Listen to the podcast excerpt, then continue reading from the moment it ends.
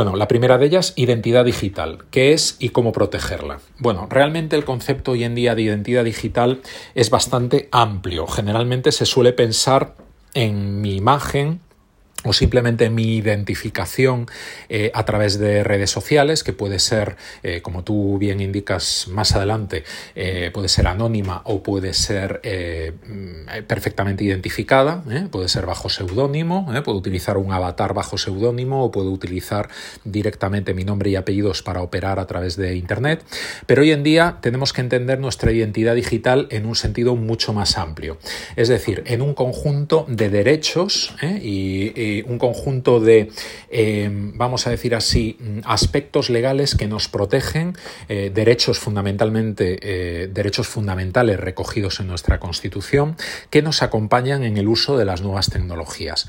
Obviamente, este derecho va encaminado, evidentemente, a proteger todas nuestras acciones a través de Internet, como por ejemplo sería nuestra imagen, nuestros datos personales, nuestra privacidad, nuestra propia intimidad, eh, nuestro, vamos a decir así, nuestro honor ¿eh? o nuestra dignidad eh, personal y familiar, que también tenemos derecho, por supuesto, a protegerlo, aunque suene un término un poco pasado, de, pasado de moda, ¿no? Al hablar del honor y todas estas cosas, bueno, realmente está más en boga que nunca por los casos, desgraciadamente, que se están viendo en este momento. Eh, por tanto, primero, tenemos que ser conscientes de que la identidad digital es un conjunto de derechos que tiene el individuo a la hora de moverse por Internet y eh, podemos protegerla, evidentemente, amparándonos tanto en nuestra Constitución, eh, así como las declaraciones de derechos humanos a nivel tanto europeo como a nivel internacional que nos amparan, como, por supuesto, también en la legislación nacional e internacional que nos protege. ¿eh? Y realmente hoy en día podemos decir que vivimos en una de las regiones eh, donde más está desarrollado y mejor están protegidos estos derechos, que es eh, en concreto la Unión Europea y más en concreto, por supuesto, España. La segunda pregunta, que sería la ley de protección de datos española, ¿cómo se vincula con las políticas de privacidad? Bueno, en primer lugar hay que decir que eh, la normativa de protección de datos que tenemos actualmente en vigor eh, es común para toda Europa. ¿eh? Viene de un reglamento, el reglamento europeo que llamamos Reglamento General de Protección de Datos, que es del año 2016, pero entró en aplicación el 25 de mayo del año 2018 para todos los ciudadanos que residimos en la Unión Europea y por tanto la ley eh, que, bueno, digamos la ley de protección de datos, que ahora se llama Ley de Protección de Datos y Garantía de Derechos Digitales, que rige en España también, es, eh, bueno, pues una ley que complementa eh, ese reglamento europeo, que como decimos es la ley, digamos, que ahora mismo rige y nos protege a todos los europeos. Eh, claro, hablar de políticas de privacidad es hablar en Internet de algo que hay que aclarar desde el principio, porque siempre eh, la política de privacidad va muy unida a las distintas plataformas que tenemos en Internet, como por ejemplo es Facebook o, Google o, cualquier otra plataforma eh, que nosotros utilicemos a través de Internet, LinkedIn, Twitter, etcétera, las cuales se rigen por una legislación en principio distinta a la que tenemos en Europa. ¿Qué legislación es esta? Bueno, pues es la legislación fundamentalmente eh, que rige en Estados Unidos y es una legislación mucho más laxa, menos protectora que la que tenemos en la Unión Europea. Eh, de hecho, podríamos decir que salvo algunas leyes particulares, eh, tangenciales o sectoriales, no tenemos una ley de protección de datos como la que tenemos en Europa, en Estados Unidos. Y cuando no hay una ley de privacidad, ¿qué tenemos? Pues tenemos las llamadas, las famosas políticas de privacidad. Y eso es realmente, eh, desgraciadamente, casi lo único que protege a los usuarios y a los ciudadanos, eh, digamos, en principio norteamericanos, ¿no? Al respecto, que básicamente se tienen que plegar ante eh, bueno, los dictados de esas políticas de privacidad. ¿no? Si a una entidad pues, eh, decide en cualquier momento cambiar esa política de privacidad, la única obligación que va a tener es de decir la verdad en relación a lo que tenemos en Estados Unidos. ¿no? Em, en Europa eh, o sea, por tanto, cuando eh, si queremos, por ejemplo, utilizar esos datos, bueno, pues para darlos a terceros, comerciar con ellos, lo único que tenemos que hacer, el único límite que hay en Estados Unidos, es contarlo a través de esa política de privacidad y que el ciudadano, el usuario, lo acepte. Ya sabemos cuál es la mayor mentira de Internet. He leído atentamente y acepto las condiciones de uso, ¿no? que desgraciadamente es lo que el único, vamos, una, una gran mentira en Internet, prácticamente nadie se lee estas condiciones eh, de uso y por tanto, bueno, pues estamos expuestos simplemente a que aceptemos cosas eh, como desgraciadamente está pasando de que se comercie libremente con nuestros datos.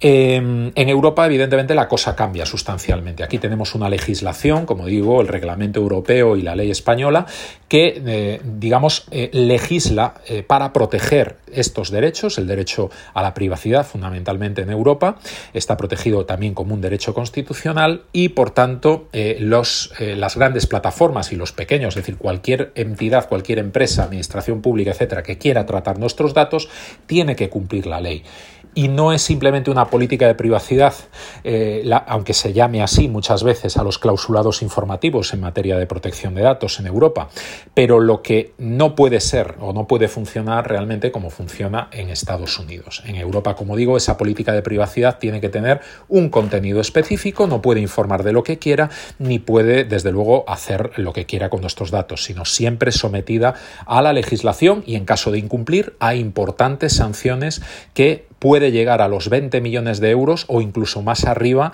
hasta el 4% del volumen de facturación. ¿eh? Eh, recientemente hemos visto pues, una importante sanción a, WhatsApp, a Facebook en este caso en Irlanda, de 225 millones por, no informarnos adecuadamente eh, a través de esta política de privacidad. Y esto en su día fue Google también sancionado con 50 millones y es la punta de lanza de lo que sin duda será en unos, en unos años. La siguiente pregunta, ¿cualquier persona puede subir a Internet una foto nuestra siempre que no nos etiquete? No, no es cierto.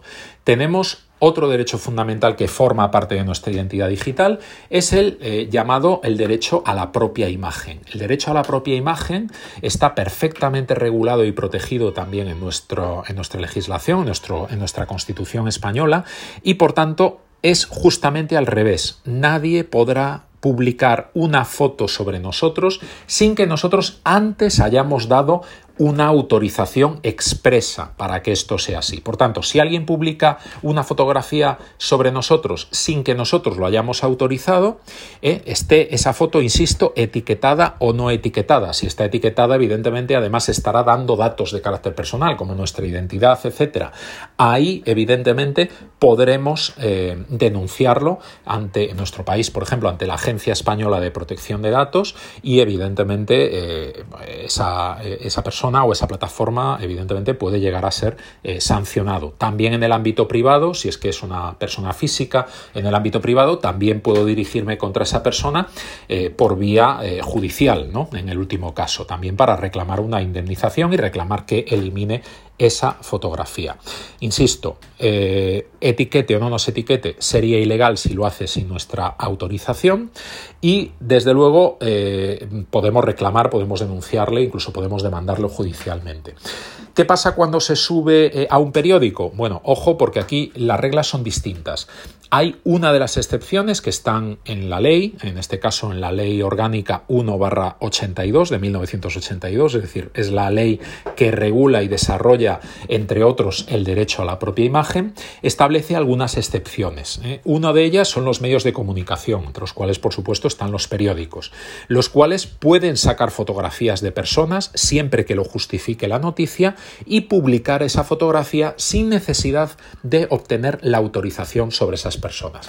Claro, la cuestión fundamental aquí es si se, cómo se publica esa foto, porque lo que nos dice esta excepción es que yo puedo hacer una fotografía, por ejemplo, de una playa con un montón de gente o de una clase, vamos a ver, en el ámbito educativo, yo puedo hacer una foto de una clase, pero no hacer un zoom a una persona concreta ni a un, eh, eh, digamos, ni a un, ni a un, eh, sea mayor o menor de edad, por supuesto, ¿no? A un, a un usuario concreto sin haber pedido autorización previa, es decir, lo que me ampara esta excepción es para eh, digamos, siempre que la imagen sea una imagen entre tantas, pero cuando yo quiero sacar una fotografía de una persona en concreto, con un zoom, con un protagonismo, entonces sí debería tener la autorización de la persona. Esto soy consciente que muchas veces no se cumple por parte de los medios de comunicación, pero es lo que deberían de hacer. Siguiente pregunta. Si usamos un seudónimo y hacemos declaraciones falsas o proferimos insultos contra alguien que también usa seudónimo, no puede haber delito. Bueno, esto no es cierto. ¿eh? Eh, aunque yo no esté identificado a través de Internet eh, y la persona contra la que yo me dirijo tampoco esté identificada, evidentemente puede que haya partes del delito que no me sean aplicables, como por ejemplo eh, atacar un derecho al honor eh, eh, con publicidad. ¿no? no es lo mismo acusar a una persona que no se conoce de que es un delincuente o de que es un mal profesional, de que evidentemente mm, esa persona esté perfectamente con nombre y apellidos.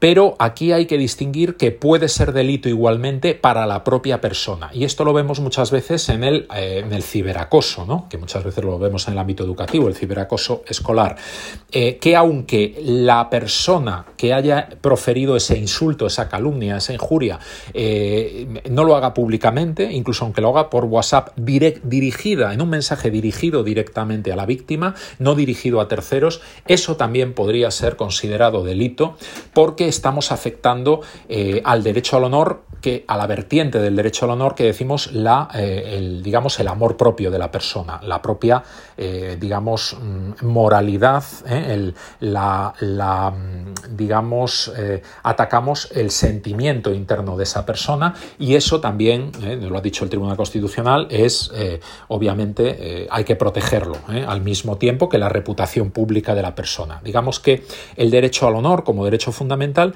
tiene dos vertientes. Una vertiente que es pública, el derecho a que todos seamos que tengamos un cierto reconocimiento y un cierto respeto y una cierta dignidad pública, lo que llamamos la reputación, ¿eh? la reputación pública, la reputación online, etc. Y luego también lo que llamamos en el fuero interno, ¿eh? el amor propio, el hecho de que cuando nos miramos al espejo, pues nos gustemos a nosotros mismos, eh, no pensemos, o sea, que nos amemos hasta la justa medida, por supuesto, como todo, pero que nos tengamos ese cariño justo de no considerarnos pues menos que nadie y y, bueno, en muchos casos, desgraciadamente, eso ha, llevado incluso eh, a temas de, acabar incluso con la propia vida, ¿no? Casos de suicidio que hemos tenido, desgraciadamente, en tema de ciber, de, las, eh, del ciberacoso. Entonces, esto es lo que también hay que combatir y da igual ¿eh? que no estén identificadas ambas partes si yo, si me insultan, aunque yo esté usando un seudónimo, yo puedo también, digamos, defenderme y, por supuesto, aplicarse un, tipo delictivo, si es que fuera objeto de injurias o de calumnias. ¿no? La siguiente pregunta, para poder ejercer nuestros derechos, lo mejor es utilizar siempre nuestro nombre de real. Bueno, eh, hombre, desde luego en un, en un momento ideal sí, nos vamos a tener, para ejercer nuestros derechos vamos a tener que identificarnos. Si no lo hacemos a través de Internet, ¿eh? Eh, deberemos de hacerlo obviamente cuando presentemos una denuncia o cuando nos presentemos una demanda a nivel judicial o una querella, pues por supuesto nos tenemos que identificar. Pero no es necesario hacerlo a través de Internet. No nos veamos obligados a identificarnos en ningún momento porque nadie tiene por qué identificarse, todos podemos, tenemos el mismo derecho a operar en Internet, eh, lo mismo que operamos en el mundo real, no tenemos por qué ir diciendo nuestro nombre, ni nuestros datos de contacto, ni muchísimo menos, más bien la ley de protección de datos nos eh, protege precisamente de eso. Entonces no tenemos por qué revelar nuestra identidad y no por el hecho de no revelar nuestra identidad estamos más desamparados para proteger nuestros derechos. Eh, la siguiente pregunta, ¿por qué es importante formar ciudadanos y ciudadanas digitalmente competentes?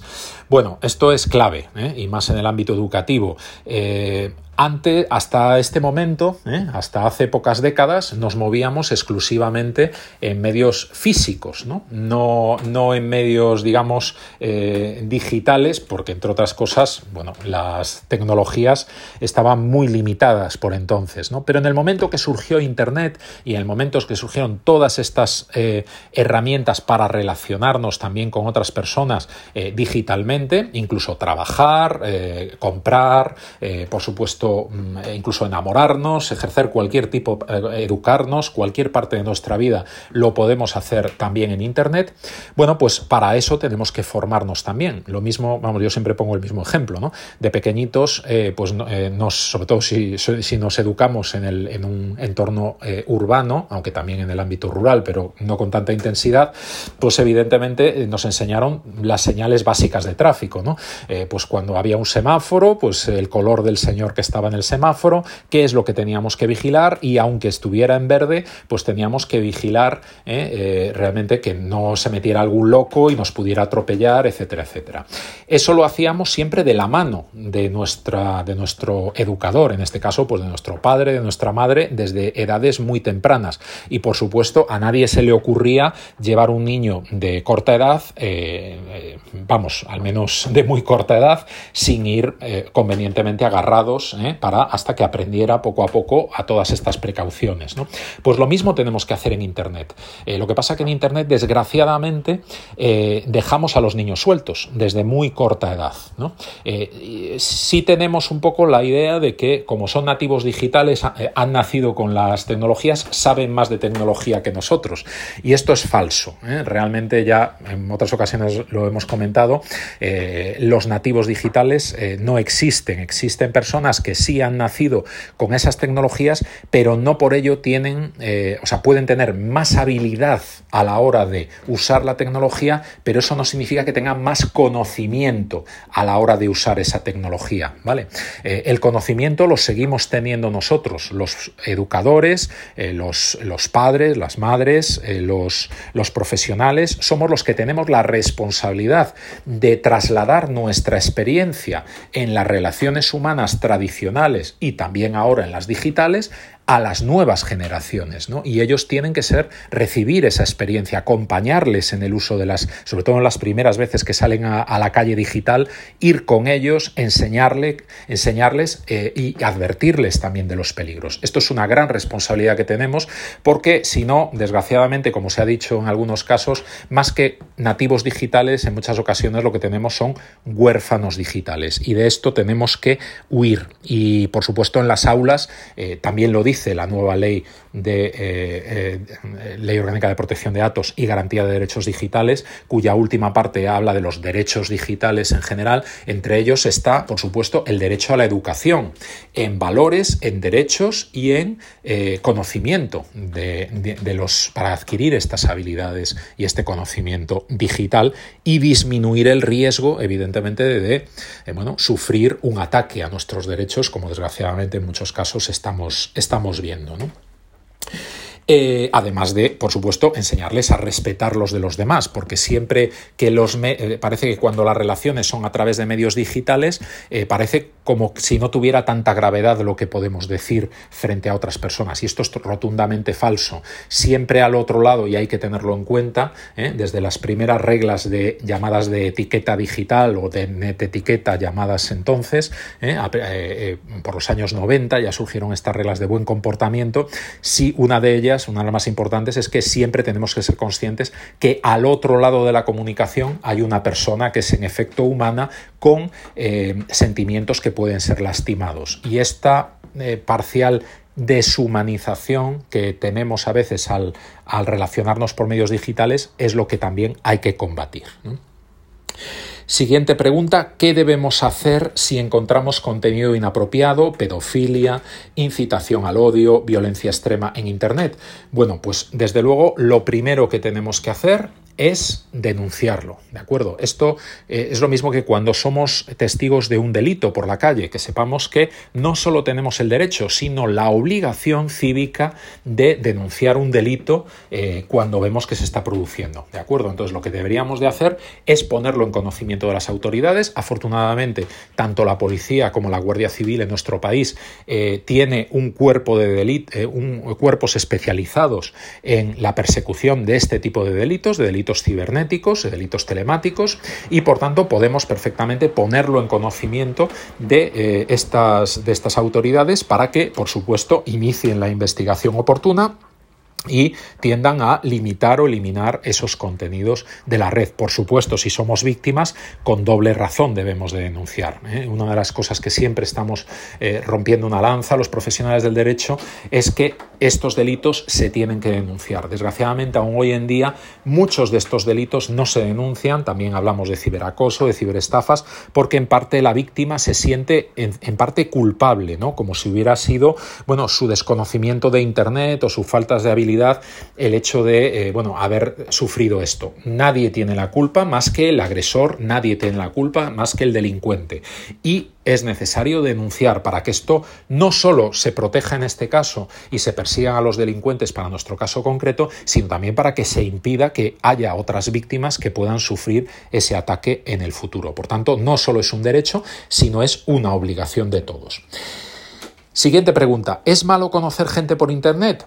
Por supuesto que no, no es en sí mismo malo conocer gente por Internet. Sí que es cierto que lo mismo que cuando conocemos gente en el mundo real eh, tenemos que adoptar determinadas precauciones, pues por Internet es exactamente lo mismo. ¿no? Eh, cuando enseñamos a los niños pequeños, oye, no te fíes, no hables con desconocidos, no te fíes de la primera persona que te venga aunque te ofrezca una piruleta, etcétera, etcétera, etcétera, eh, y sobre todo si son mayores, ¿no? bueno, pues lo mismo debemos de hacer también a través de Internet. Lo que pasa que, claro, en Internet no se ve a la otra persona. Es la, la gran diferencia que hay en, eh, eh, con el mundo físico, vamos a decir así. No voy a decir mundo real o irreal, porque hoy en día es tan real el mundo de Internet como nuestro mundo tradicional físico, sino simplemente el mundo online. Eh, nos, nunca podemos estar seguros de quién está al otro lado. De hecho, desgraciadamente, gran cantidad de delitos que se cometen también en el ámbito de, abusos eh, de menores, etcétera, se hacen cuando esos menores piensan que se están relacionando con alguien de su edad y y, realmente cuál es su sorpresa cuando descubren finalmente que no, no solo no es de su edad, sino que evidentemente además hay muchísima diferencia de edad y además eh, tiene eh, intenciones deshonestas. Eh, por tanto, no nos fiemos de los datos que, que, se nos dan, no nos fiemos de las imágenes que nos pueden hacer llegar sobre ellos, porque hoy en día simplemente hay que hacer, vamos, en Internet hay mil imágenes de mil personas de todas las edades y pueden ser utilizadas por un ciberdelincuente en este caso para hacernos creer que es un niño o una niña de nuestra edad, ¿no? Y, eh, o incluso una persona de nuestro mismo sexo, una persona con buen aspecto, cuando realmente pues, la realidad puede llegar a ser muy distinta. Entonces, esta es la precaución que tenemos que tener en cuenta. No es malo conocer a gente por Internet, siempre que tengamos, eh, eh, digamos, determinadas precauciones, lo mismo que la tenemos en el mundo real. Si alguien, sobre todo, insiste mucho en querer conocernos, personalmente y, finalmente creemos que esa persona merece la pena, pues vayamos acompañados, por supuesto, de un adulto, de un mayor de edad, eh, de personas de nuestra confianza, para, y, nunca nos reunamos, por supuesto, en lugares apartados, en lugares eh, desconocidos para nosotros o lejanos a nuestro, a nuestro ámbito normal. Eh, intentemos siempre que sea un ámbito público, un ámbito donde estemos acompañados de gente en la que confiemos y que efectivamente, bueno, pues no nos vayan a dar desgraciadamente, gato por liebre en este caso. Si no, nuestra, nuestra relación puede limitarse única y exclusivamente a mensajes o conversaciones a través de Internet sin que vaya a mayores. ¿no? Y desde luego desconfiar cuando alguien ya quiere obtener datos sobre mí, datos, eh, vamos a decir así, ya personales o de mi entorno, de mi familia, o que yo le mande fotografías y ya no digamos si sean esas fotografías tienen algún tipo de contenido eh, íntimo. ¿no? Entonces, en ese caso, evidentemente, deberíamos de desconfiar y siempre confiar en las personas que están más cerca de nosotros, nuestros padres, nuestros educadores, eh, nuestros hermanos, aquellos en los que realmente eh, podemos eh, comentarle tranquilamente esto que nos está pasando y sin duda nos podrán hacer la recomendación más sabia al respecto. Eh, la siguiente pregunta, ¿por qué Facebook, Twitter, Instagram, TikTok son gratuitos? Bueno, esta es la gran pregunta de Internet, ¿no? Todo eh, cada vez tenemos más servicios más complejos y más eh, interesantes, pero no nos cobran por utilizarlos, ¿no? cuando ya debería, cuando esto pasa, esto ya, esta es la gran pregunta, cuando uno entra en Internet y hay algo que nos ofrecen que es maravilloso y no nos cobran por utilizarlo, ya deberíamos de desconfiar. ¿no? Y en ese caso, bueno, ya lo decía mi abuela hace muchos años, nadie da duros a cuatro pesetas y eso funciona perfectamente con los euros todavía, pero eh, también tenemos que tener en cuenta que ninguna persona nos va a dar nada por nada. Entonces, realmente no es que estas plataformas sean gratis, sino que simplemente eh, utilizan otra moneda, que en este caso son nuestros datos. Ellos no son organizaciones, no son ONGs, ¿vale? Eh, no son empresas sin ánimo de lucro, eh, ni entidades sin ánimo de lucro. Lo que quieren es fundamentalmente, hacen una explotación económica y además, si vemos por su valoración, valen miles de millones todas estas plataformas porque obtienen nuestros datos para comerciar con ellos, ¿eh? bien a través para ofrecernos publicidad dirigida o bien para vendérsela a otros que pueden tener intenciones comerciales o incluso de otro tipo, como vimos en su momento con el escándalo de Facebook, con el caso de Cambridge Analytica, que llegaron a eh, tratar datos sobre ideología de las personas e influir en el sentido del voto, que hicieron en varias elecciones, empezando por la, por la propia del, famosa del Brexit y la elección de Donald Trump en Estados Unidos. No estamos descubriendo nada que no se haya publicado. Eh, por tanto, tenemos que ser conscientes de ello y saber que cuando otra manera de verlo también, como se dice muy a menudo, es que cuando tú no pagas por eh, usar algo, a lo mejor el producto eres tú. Y es lo que pasa. En este caso, el producto somos nosotros y como mínimo debemos de ser conscientes de ello eh, y tomar las decisiones oportunas. A ver si poner en una balanza si nos compensa usar esas herramientas a cambio de lo que nos cobran, entre comillas, por usarlas. Eh, y para ello hay que intentar pagar lo mínimo posible, es decir, intentar compartir el mínimo posible de información personal, compartir el mínimo de contenidos posible y de imágenes, de, datos personales, etcétera. Aunque esto en la práctica eh, es complicado porque estas plataformas nos lo ponen muchas veces muy difícil o muy fácil darle la mayor información personal posible, porque precisamente están orientadas a eso, al negocio de los datos. Y ya la última pregunta sobre si pudiese dar algún consejo a las familias y al profesorado respecto a la identidad digital, ¿cuáles serían? Bueno, pues un poco es lo que he estado comentando hasta ahora, tener un poco eh, en cuenta que eh, Internet eh, y las nuevas tecnologías no son ni buenas ni malas en sí mismas, evidentemente es como todo, ofrece unas enormes posibilidades, es sin duda el mayor regalo que se ha podido hacer en los últimos años a la humanidad, el hecho de poner, poder tener una enciclopedia en un bolsillo que además nos puede hacer comunicar con cualquier persona eh, que, queramos prácticamente de nuestro entorno y más allá eh, en tiempo real, es un verdadero regalo, es una verdadera oportunidad que nos facilita el trabajo, nos facilita la educación, nos facilitan las relaciones personales, pero también ser conscientes de los riesgos y de los peligros. Por tanto, nuestra primera responsabilidad para las familias y para el profesorado es, en primer lugar, formarnos, educarnos a nivel digital, eh, utilizar estas herramientas digitales. Eh, no le tengamos miedo, porque evidentemente sí que nuestros hijos, nuestros alumnos, eh, pueden tener una mayor habilidad en el uso de esas tecnologías, pero en ningún caso van a tener el conocimiento que nosotros tenemos como padres, como educadores y profesionales que evidentemente podemos enseguida lo que se suele decir, verle las orejas al lobo y eh, advertirle sobre los principales riesgos que puede tener la tecnología, que los tiene, y peligros que los tiene y muchos. Desgraciadamente, eh, eh, bueno, una de las cosas que yo doy gracias todos los días, lo he dicho en más de una ocasión, es no haber sido adolescente cuando existían las redes sociales. todos hemos tenido, evidentemente, nuestra época rebelde y nuestras aventuras, de las que afortunadamente no ha quedado un rastro. ¿no? Eh, un rastro permanente en Internet. Eh, esto no lo tienen, este, esta, esta, bendición, entre comillas, no la tienen nuestros hijos, no la tienen nuestros, nuestros alumnos ni nuestros menores en general. Eh, por tanto, este peligro ellos van a tener que ser conscientes de ello y van a tener que tener cuidado a la hora de lo que comparten ellos u otros de ellos también a través de Internet y o lo que ellos comenten respecto a otros, porque eso no se va a quedar en un, en un álbum familiar eh, que esté acumulando polvo o no se va a quedar simplemente en el recuerdo de las personas con las que compartimos esa edad, sino que se va a quedar de manera en muchas ocasiones permanente, a pesar de que muchos queramos eliminar muchas cosas que pudieran aparecer y perjudicarnos en Internet, eh, en la red. Y lo peor de todo, accesible para cualquiera.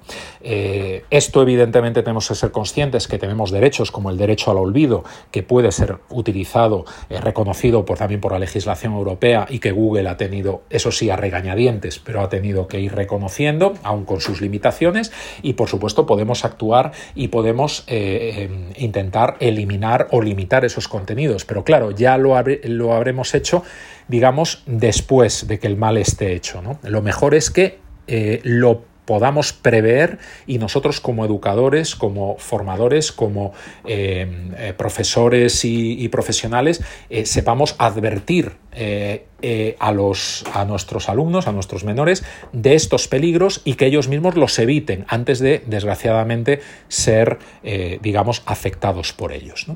Y, nada más, eh, encantado, eh, muchas, vamos, y muchas gracias de nuevo eh, por esta entrevista. Espero no haberme enrollado mucho, Eduardo, ya me, ya me contarás, no sé si te lo he puesto más fácil o más difícil, sin duda más difícil, y cualquier cosa, por supuesto, estoy a tu disposición. muchísimas gracias y estamos en contacto.